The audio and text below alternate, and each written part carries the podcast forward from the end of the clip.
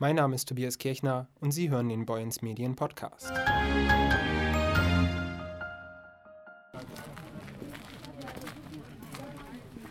Lange Zeit war unklar, was aus der von den Nazis erbauten Neulandhalle bei Friedrichskoog werden soll. Ein Abriss wurde diskutiert und viele verschiedene Konzepte lagen auf dem Tisch. Jetzt wurde die Neulandhalle als Lernort wieder eröffnet. Im und um das Gebäude erfahren die Besucher viel über die Ideologie des NS-Regimes und das nationalsozialistische Vorzeigeprojekt Neulandhalle. Professor Uwe Danker leitete die Umgestaltung des Gebäudes. Die Neulandhalle ist der kulturelle Mittelpunkt 1936 eingeweiht des damals frisch geschaffenen Adolf Hitler Koks, eines Renommierkoks der Nationalsozialisten. Ähm, nicht nur kultureller Mittelpunkt, sogar Kirchenersatz gewesen.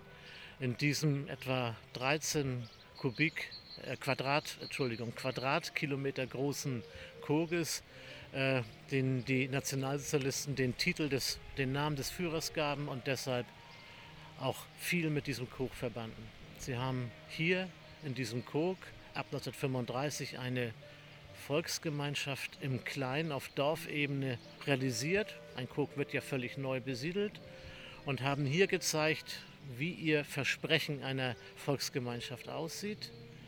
Begünstigt wurden. Dithmarscher Bauernsöhne, die als Zweit- und Dritt Nachgeborene keine Chance auf einen eigenen Erbhof hatten nach der NS-Reichserbhofgesetzgebung ähm, und hier ihre große Chance bekamen, wenn sie einen großen Ariernachweis vorbringen konnten, also rasserein in Anführungszeichen bis 1800 zurück waren, wenn sie verheiratet waren, also Kinder zu erwarten waren und wenn sie zu den frühen Kämpfern der NS-Bewegung gehörten. Also eine ja, rassisch und politisch sehr homogene Gesellschaft, die hier geschaffen wurde. Ansonsten eine Dorfstruktur, die eher an vormoderne Dörfer, an Dörfer des 18. Jahrhunderts erinnert. Das in harter Arbeit dem Meere abgerungen wurde und seine Bewohner, die jetzt nach und nach dieses schöne Stück Erde besiedeln, sind Nationalsozialisten. Sie sind Kämpfer. Auf dem Gelände sind verschiedene große Buchstaben aufgebaut, die Wörter wie Volk oder Raum bilden. Die sind gleichzeitig auch Ausstellungsfläche, auf denen sich zahlreiche Texte, Bilder oder Audioschnipsel finden, die die Vergangenheit spürbar machen sollen. Die Neulandhalle ist eine architektonische Hinterlassenschaft, die hier deutlich sichtbar ist in diesem Musterkog, der auch architektonisch noch identifizierbar ist.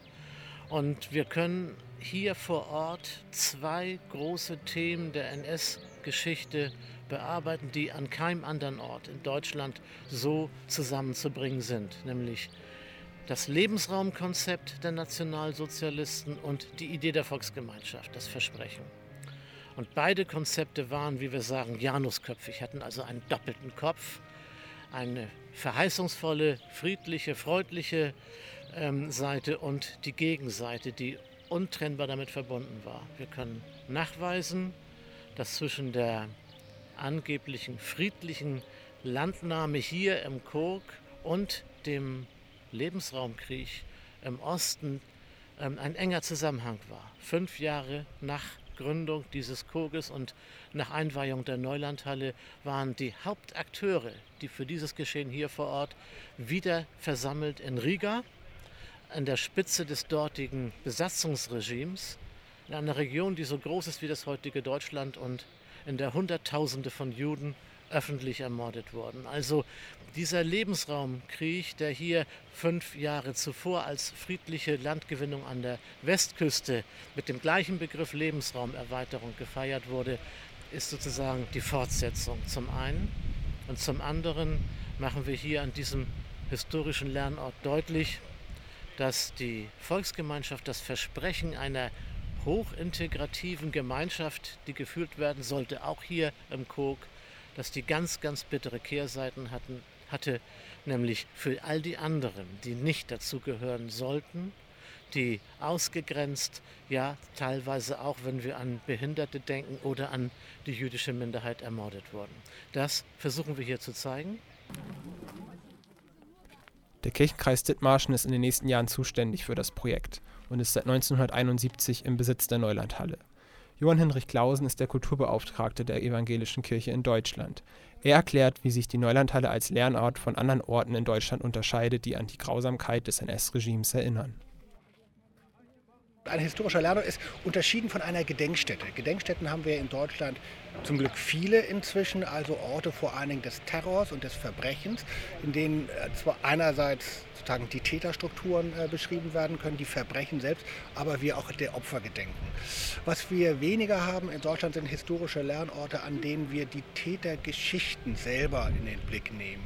Also wie kommt es, dass äh, so viele Menschen sich für den nationalen Sozialismus haben begeistern können. Das ist etwas, was man nicht im KZ Neuengamme der Gedenkstätte lernen kann, aber sehr wohl hier. Das ist der Unterschied und das ist eine wunderbare äh, und ganz wichtige Ergänzung zu den vielen äh, bedeutenden Gedenkstätten, die wir in Deutschland haben.